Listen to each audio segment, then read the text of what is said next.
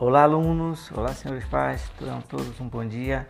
Aqui é o professor Nailton, do Colégio Municipal do Bonfim, professor de Educação Física do sexto ano, nas turmas A, B, C, D, E e F.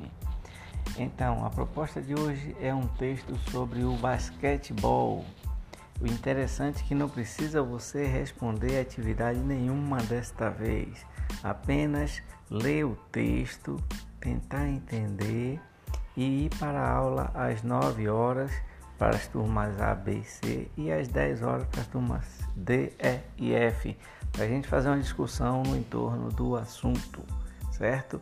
Porém, você deve fazer um vídeo fazendo a, a prática do basquetebol, pode ser qualquer bola. Se tiver de basquete, ótimo. Se não tiver qualquer uma bola que quique fácil, que bata e suba, você joga no chão, ela quica e aí você poderá fazer os trabalhos é, dos fundamentos do basquetebol, que é a empunhadura, o passe, a recepção, o arremesso, o drible, certo?